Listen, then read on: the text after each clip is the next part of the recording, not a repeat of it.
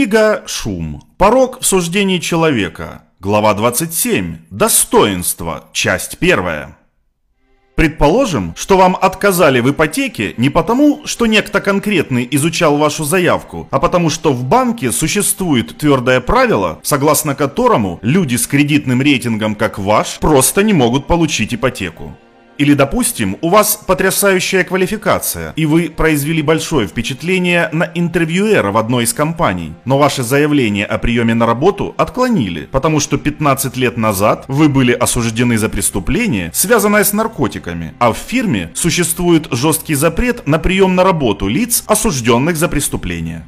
Или, может быть, вас обвиняют в преступлении и отказывают в освобождении до суда не после индивидуального слушания перед реальным человеком, а потому что алгоритм решил, что люди с вашими характеристиками склонны к риску побега, превышающий порог, позволяющий освобождение до суда под поручительство. В таких случаях многие люди будут возражать. Они хотят, чтобы с ними обращались как с индивидами. Они хотят, чтобы реальное человеческое существо рассмотрело их конкретные обстоятельства. Они могут осознавать или не осознавать, что такой индивидуальный подход будет создавать шум. Но если такова цена такого отношения, они настаивают, что они готовы платить такую цену. Они могут жаловаться всякий раз, когда к людям относятся, по словам Верховного суда, не как к уникальным индивидуальным человеческим существам, а как к членам безликой, недифференцированной массы, подлежащей слепому наказанию. Многие люди настаивают на индивидуальном рассмотрении дела, свободном от того, что они считают тиранией правил, чтобы дать людям ощущение, что с ними обращаются как с личностями и, следовательно, с определенным уважением.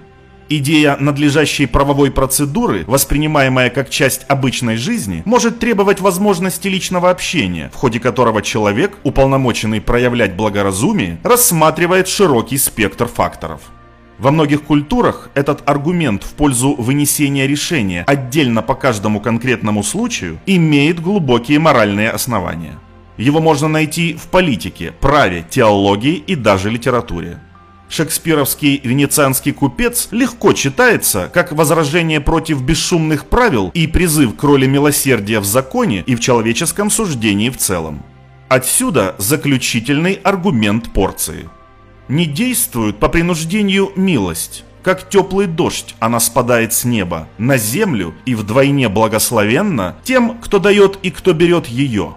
И трон ее живет в сердцах царей – она есть свойство Бога самого. Земная власть тогда подобна Божьей, когда с законом милость сочетает. Поскольку оно не связано правилами, милосердие шумное. Тем не менее, призыв порции может быть высказан во многих ситуациях и в бесчисленных организациях. Он часто находит отклик. Сотрудник может стараться добиться повышения по службе. Будущий домовладелец может обратиться за кредитом. Студент может поступать в университет. Те, кто принимает решения по таким делам, могут отвергнуть некоторые стратегии снижения шума, прежде всего твердые правила. Если они этого не делают, то это может быть связано с тем, что они, как и порция, считают, что сущность не действует милосердие по принуждению. Они могут знать, что их собственный подход является шумным, но если он гарантирует, что люди будут чувствовать, что к ним отнеслись с уважением и что кто-то их выслушал, они могут принять его в любом случае. Некоторые стратегии снижения шума не встречаются с таким возражением. Если решение принимают три человека, а не один, люди все равно получают этот индивидуальный подход. Руководящие принципы могут оставлять лицам, принимающим решения, значительную свободу действий. Но некоторые меры по снижению шума, включая жесткие правила, устраняют эту свободу действий. И это может привести к тому, что люди будут возмущаться, говоря, что процесс оскорбляет их чувство собственного достоинства. Правы ли они?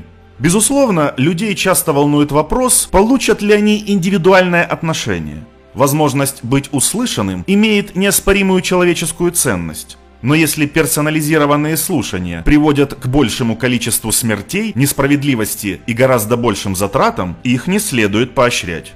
Мы подчеркивали, что в таких ситуациях, как прием на работу, прием в вузы и в медицине, некоторые стратегии снижения шума могут оказаться грубыми. Они могут запрещать такие формы индивидуального подхода, которые хотя и являются шумными, но дают меньше ошибок в целом. Но если стратегия снижения шума является грубой, то, как мы и аргументировали, лучшим решением будет попытка выработать лучшую стратегию, учитывающую широкий спектр соответствующих переменных. И если эта лучшая стратегия устранит шум и приведет к меньшему количеству ошибок, она будет иметь очевидные преимущества на фоне персонализированного подхода, даже если она уменьшит или устранит возможность быть услышанным настоящим человеком. Мы не говорим, что интерес к персональному отношению не имеет значения.